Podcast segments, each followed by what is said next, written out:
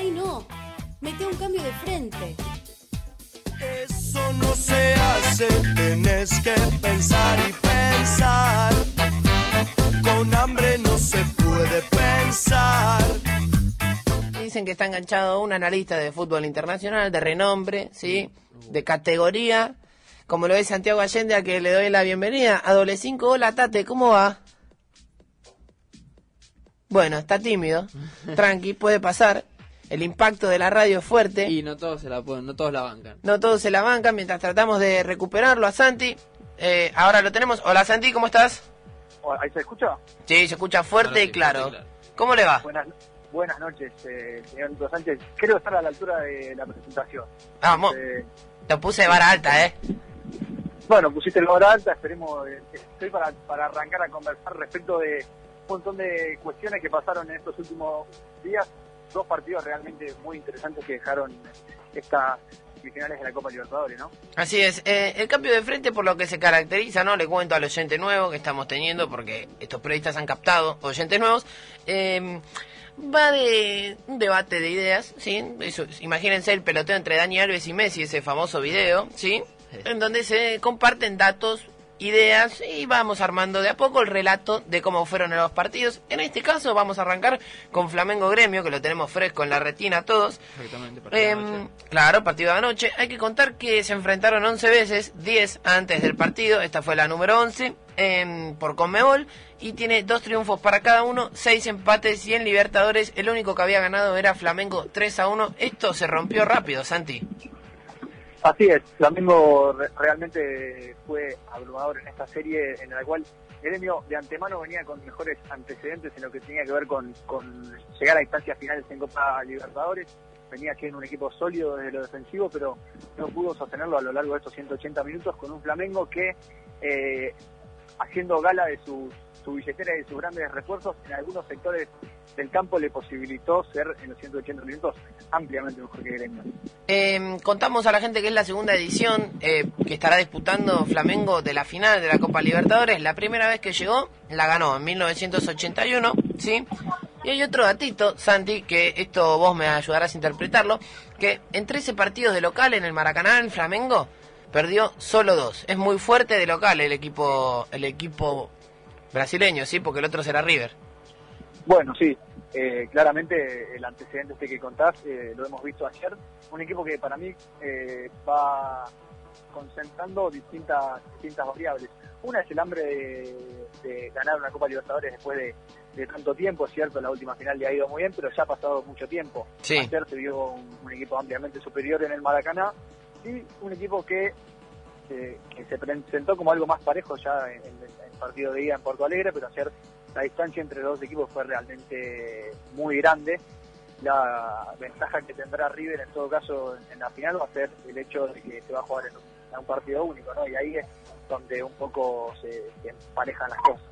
Eso es cierto lo que decís. Em, habrá que ver cómo, cómo se da el partido. Lo cierto es que cuando Flamengo arranca ganando en Copa Libertadores, es muy difícil que pierda, porque la última vez data del 2002, cuando sí, la U Católica, de quien hablábamos recién, le empezó perdiendo y le terminó ganando 3 a 1. Flamengo, un equipo de jerarquía, como decía Santi, que em, como para rellenar un poco lo que, lo que decía nuestro analista, em, tiene un promedio de 66,5% de posesión de balón. Es el que más tiene la pelota en esta Copa Libertadores. Santi, yo quería preguntarte si vos ves ahí un duelo de mediocampo entre River y Flamengo o, o cómo se va a dar el partido. Y me parece que ahí va a haber la, necesidad de, de River de cubrir su zona, si se quiere, más eh, vulnerable, porque River es un equipo que, en líneas generales, es un equipo parejo. Eh, algunos dicen que su, su parte más eh, endeble es la parte defensiva. Yo no creo que sea así. Me parece que a la espalda de Enzo Pérez y en un equipo con una naturaleza de inclinarse hacia el ofensivo, tiene eh, algunas, concede algunas ventajas a la espalda de sus volantes, siendo Enzo Pérez también un, volante que no tiene esa naturaleza de ser un cinco tapón, si bien viene Sí. haciendo muy bien las cosas, me parece que seguramente la batalla va a estar en este mediocampo. Eh, me parece que Flamengo tiene un mediocampo más poblado, una circulación, y bueno, mencionabas este, este 66%, sabemos que cuando Flamengo arranca ganando y empieza a manejar la pelota, hace que, que los demás se desesperen y me parece que ese puede ser un factor importante para a la hora de analizar el partido con River, ¿no? quién va a ganar esta batalla en la mitad de la cancha, siendo dos equipos con, con mucha tenencia y mucha movilidad también. Así es, hablábamos de la jerarquía del Flamengo, sí, Gremio también la tiene, tiene jerarquía, obvio. Por ejemplo, en Everton, sí, Everton había anotado hasta acá la mitad de los goles de visitante del Flamengo, que son ocho, había anotado cuatro goles Everton, o sea, estaba a la luz de, un batacazo, pero no se pudo. ¿Por qué? Porque el Flamengo tiene, por ejemplo, a Bruno Enrique, que eh, registra 10 participaciones en goles en esta Copa Libertadores, 5 goles, 5 asistencias. Parejito, Gabigol, que tiene siete tantos en la Libertadores, es el máximo goleador del Flamengo desde 1991. Y Pablo Marí, este central español que vino acá a, a hacer la grande Rossi, se anotó un poroto porque es el primer español en convertir en la Conmebol Libertadores. Santi, yo creo que pasa por ahí, es un tema de jerarquía esto. Sí, y, yo te mencionaba al principio el hecho de que la haciendo gala de su billetera Flamengo con grandes individualidades, me parece que han reforzado una parte muy importante de su equipo. Veo que los laterales con Rafinha por un lado y Felipe Luis dieron, dio un salto de calidad a nivel sudamericano, Sí. de laterales de, de- de primer nivel mundial, y ahí un poco se puede explicar la no el, el no peso en ofensiva de Everton en estos 180 minutos por un lado y por otro lado también destacar la, la presencia de William Arado Estaba por decirte la- eso, ¿eh? un jugador fundamental en la, en la gestación de, de- de Flamengo con, con, con muy buen pie, con, con entregas muy certeras y con manejo buen manejo de, de los tiempos. Me parece que en esos tres puntos, más allá de Bruno Enrique, que ha aportado muchos goles, y de Gabigol, que claramente una de las figuras de, de la Copa, es el goleador también y el hombre más importante que tiene Flamengo, me parece que en esos puntos está el, el- la, la supremacía de, de Flamengo, que se viene mostrando como gran candidato a ganar la Copa, más allá de que River tiene buenos antecedentes. Tenemos... No sabes quién apareció, Santi. Cayó piedra. ¿Quién apareció? Eh, arroba FacuArte en Instagram, sí, le damos la bienvenida al estudio. Eh, no le vamos a dar un aplauso por el horario, ¿sí? Estamos con, estamos con Flamengo Gremio, sentate, tranquilo. Yo cierro con Flamengo, ¿cómo le va? ¿Cómo va? ¿Todo bien? Acomódese tranquilo, si quieren, mientras cierro con Flamengo, dale, abra el jugo. Interesante lo de Flamengo Gremio. Le mandamos un saludo a Santi, ¿está ahí todavía? Está Santi. Le acá, mejor dicho, sí. ustedes ya le mandaron. Sí, sí, sí, nosotros ya estamos hablando hace rato. William Arao es uno de los pocos jugadores que queda desde que Flamengo perdió con Independiente. ¿eh? No es un dato menor, tiene sed de revancha. Interesantísimo. Sí, mira, como re. mira vos, a vos te parece. Eh, escúchame, Santi, vamos para Boca River, ¿te parece? Y si es lo que queda, es lo que queda, sí. Es lo que queda, le cuento al arte que recién se engancha con el programa, este es doble 5. A ver. Estamos en un cambio de frente con un analista internacional, estamos analizando punto Uf. por punto las semifinales y jugando con el posible futuro. Interesantísimo. Ah, ¿Hacia dónde vamos ahora? Ahora vamos al Boca River, ¿sí? ¿Cómo llegaban? Se preguntará la gente. Bueno, River invicto visitando a Boca en la bombonera en los últimos seis partidos, ¿sí? Cuatro victorias, dos empates para el millonario. Y Boca se ataba a la esperanza de que nunca perdió en la bombonera y lo mantuvo frente a River por Copa Libertadores.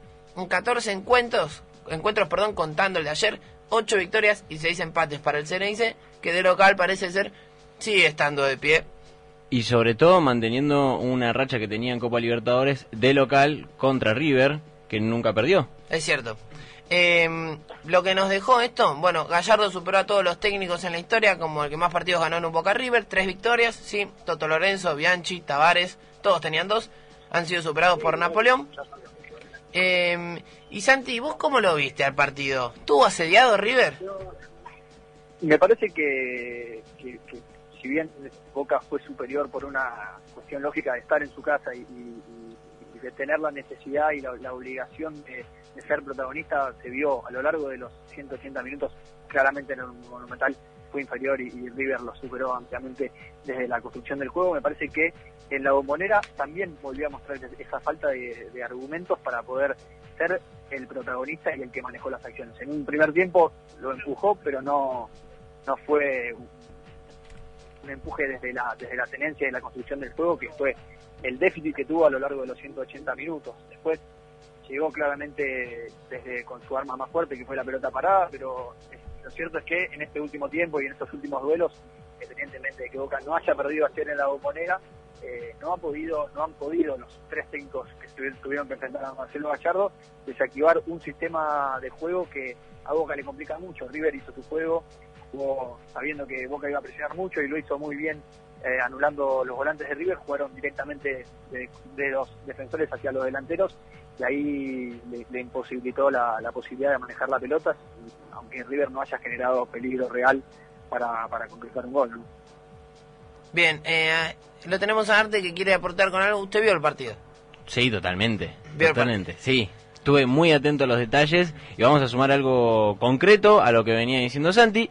En la bombonera, River se vio asediado, acorralado por las ganas de Boca, porque tenía ganas de revertir esta situación. 19 minutos tardó en hacer su primer remate al arco. El millonario. El millonario Ezequiel Palacios, el, el autor de este remate, bueno, nunca tardó tanto en esta copa, es casi un hito, ¿no? Lo que consiguió el equipo de la Ribera, bueno, es, vamos a decir que consiguió algo, ¿no? Y bueno, además de eso, River fue el peor, eh, mejor dicho, el primer tiempo de este River de Gallardo Sí. fue el peor de, de la copa. ¿Vos lo viste así, Santi? ¿Fue tan malo el primer tiempo de River?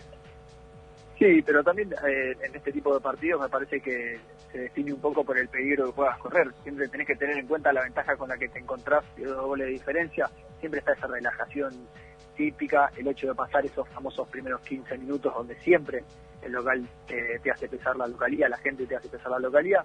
Después el primer tiempo se planchó con un Boca que, como te decía, no tuvo eh, grandes, eh, no grandes jugadas eh, colectivas y River no pasó grandes sobresaltos, eh, aunque claramente fue, inferior a Boca, que hizo un buen partido, hizo un buen papel en la cancha de Boca, pero algunos errores puntuales de decisiones eh, estratégicas en la cancha de River me parece que le terminaron pesando eh, y le terminaron costando la serie.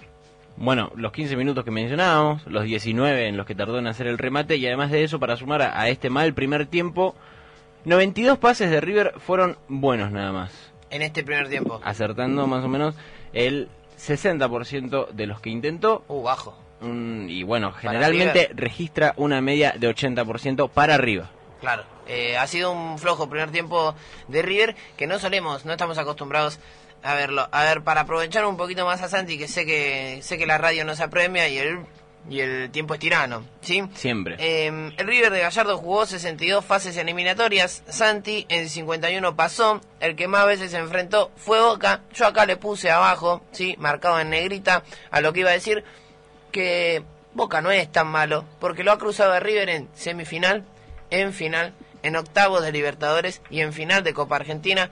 Creo yo que el karma de Boca es River, porque las cosas se han hecho bien, ¿sí? Al margen de todos los errores que hemos visto. Ha estado en instancias decisivas Boca, no sé cómo lo ves vos, Santi. Creo que se ha topado con el mejor River de la historia. Sí, coincido que se ha topado con, un momento histórico de River, una década que le, le- ha, sido, eh, es la mejor época de, de la historia de River, coincidió con un buen momento de Boca, donde siempre se mantuvo eh, peleando arriba y eso hizo que haya tantos cruces, cuales ningún técnico pudo resolver la capacidad, ya a esta altura incuestionable, de Marcelo Gallardo, que eh, muestra estar ya a un nivel eh, ya para abandonar el fútbol sudamericano y, aspirar a, ir a- hacia algún equipo europeo, porque la verdad es que este tiempo de Gallardo ha mostrado que, es un entrenador de, otro nivel y entrenadores de Boca que han tenido grandes eh, grandes planteles y grandes momentos no han podido resolver esto mano a mano, que es un poco lo que me parece que, deja Gallardo como, enseñanza. Le han costado mucho los, torneos locales, los torneos largos, donde siempre estuvo con planteles cortos a los cuales eh, les inculcó una idea y eso se vio reflejado mejor en los mano a mano que tuvo siempre por Copa Libertadores, por eso siempre le fue mejor en los torneos continentales y en, en las definiciones mano a mano que en los torneos largos, donde para mí no tuvo la billetera que tuvo Boca y tampoco tuvo un plantel tan largo como para, para prevalecer en las competiciones nacionales. Pero en el, en internacional me parece que fue una época para guardar en una cajita la historia. ¿no? Santi, te agradezco mucho por el contacto. Ha sido un placer. Te escuchás mañana en Spotify, ¿sí? Doble 5. Bueno, muchas gracias a ustedes por la comunicación, les mando un saludo a ambos y buen día para Arte. Buen día, sí, muy bueno. no, Buenos días. El buenas- café. Buenas noches.